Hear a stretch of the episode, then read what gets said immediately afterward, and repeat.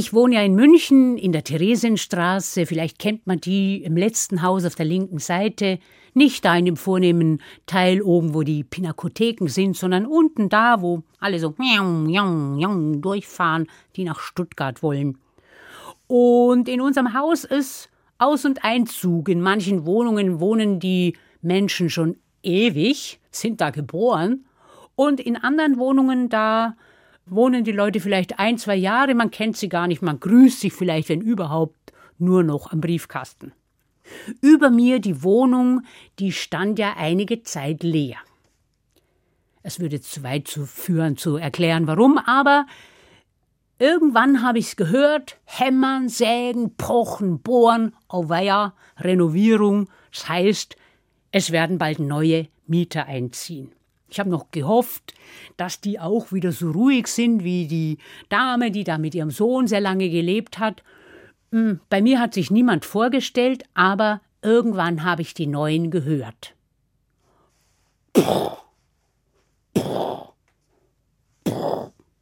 Schritte direkt über unserem Bett.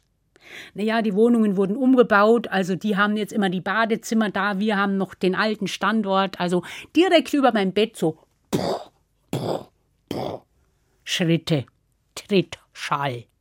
Aber da war manchmal auch so ein die die die die die die so ein spitziges Geräusch oder so ein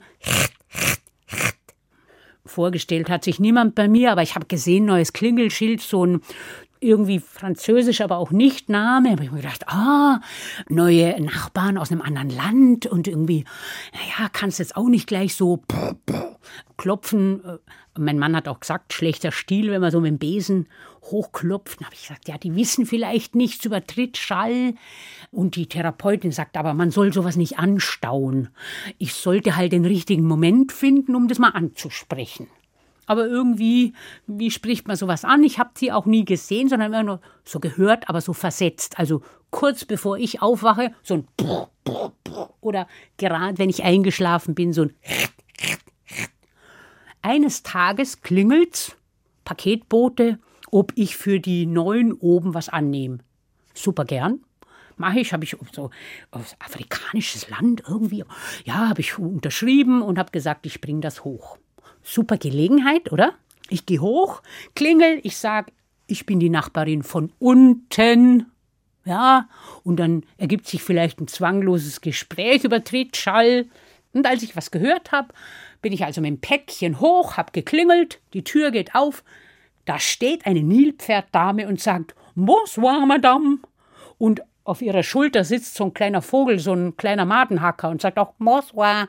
Und ich habe gesagt, oh, Bonsoir, ich bin die Nachbarin von unten, hier habe ich ein Paket, tschüss. Dann bin ich wieder nach unten. Naja, also, das war jetzt nicht so elegant. Aber ich meine, was würden Sie sagen, wenn Ihnen eine Nilpferddame die Tür öffnet? Ich meine, und der Trittschall ist jetzt auch klar, oder? Ich habe dann im Schrimbel nachgelesen. Ich meine, die hat ja, weiß nicht wie viel, 100 Kilo. Und dieses wahrscheinlich, meine kürze sich da ihre Paarhufe, oder? Und der Diet, Diet, Diet, das ist dieser Vogel. Äh, naja, eine Zeit lang lustig, wenn du denkst, oh, es latscht dir halt ein Nilpferd über den Kopf. Aber eines Abends, da war dieses Diet, Diet, Diet anders wie sonst. Es klang irgendwie wie ein Hilferuf. Na, ich bin die Nachbarin, da muss man doch helfen, oder? Da bin ich die Treppe hoch. Tatsächlich, die Tür war nur angelehnt, die Wohnungstür. Ich hab so, hallo? Brauchen Sie Hilfe? Kommen Sie, wir sind im Bad. Hab ich die Stimme gehört? Geh so hinein durch den Flur. Ich meine, die haben ja den gleichen Schnitt der Wohnung, aber der ganze Flur so von Lianen behangen. Es gab gar keine Türen, sondern in die Zimmer, wo es eigentlich bei mir unten nach links, habe ich gesehen, wie so ein mondbeschienener See. Kommen Sie, wir sind im Bad. Ich bin so durch die Lianen und über so Seerosen und schaue ums Eck, da ist deren Bad. Und ich schaue so ums Eck und der traurigste Anblick, den man sich vorstellen kann. Die Nilpferddame mit ihrem dicken Hintern sitzt so auf der Kloschüssel. Vor ihr, auf dem Boden, auf dem Flocati-Teppich, nestelt der Madenhacker. Und ich sag, ja, ist Ihnen nicht gut? Soll ich jemand rufen? Kommen Sie und lesen Sie. Mit dem sauber manikürten Paarhuf hat sie auf einen Brief gedeutet, der da lag. Darf ich? Oui, lesen Sie. Und ich lese, ich habe gleich gesehen, Briefkopf von der Hausverwaltung, es ist nicht erlaubt, Haustiere zu halten. Und da höre ich, kommt ein kleines Krokodil angelatscht, sagt, Bonsoir, je m'appelle Croquis.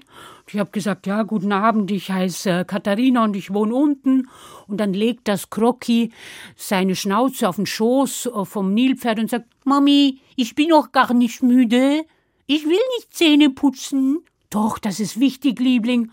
Und der Madenacker sagt, kommen Sie, wir gehen in die Küche und reden da weiter. Und in der Küche, da lag so eine riesige Boa Constrictor zusammengerollt auf der Küchenbank. Die hat er so weggeschoben und ich konnte mich setzen. Und dann sagt er Kaffee. Ich sag Ui. Dann hat er mir einen Kaffee gemacht und die Würgeschlange hat sich dann so auf meinem Schoß gemütlich gemacht. Und dann kam auch die Nilpferddame dazu. Schläft endlich unser Kroki. Was sollen wir tun? Es ist doch wie unser eigenes Kind. Sollen wir es etwa in den Zoo geben, wenn hier keine Haustiere erlaubt sind? Und ich habe gesagt, wie? Und dann habe ich ihre Speisekammer gesehen. Genau drunter ist unsere Speisekammer. Da habe ich gesagt, ich weiß, was wir machen. Und dann haben wir sehr verschwiegene Handwerker engagiert und haben eine Krocki-Klappe gemacht. Zwischen deren Speisekammer und unten. Naja, so eine Hundeklappe, wir haben sie halt Krocki-Klappe genannt. Unten bei uns steht jetzt immer eine Leiter und wenn Hausmeister oder so, habe ich extra Morsen gelernt. Die, die, die, die, die, Achtung, Achtung, komm runter. Dann macht sie Klappe auf und wohnt halt bei uns in der Badewanne ein, zwei Tage. Ach nein, das macht nicht viel Mühe. Klar, pritschelt und man wischelt hinterher, aber es ist so süß. Neulich habe ich gesagt, so, jetzt kannst du wieder hinauf zu Mami. Und es pritschelt und ich wischel so hinterher und auf der Leiter dreht es sich nochmal zu mir um und sagt, du bist meine Lieblingsnachbarin. Lust auf mehr? Zelt, Haus, Hütte, Schlossgeschichten. Der Podcast für Kinder und Familien auf hr2.de und in der ARD Audiothek.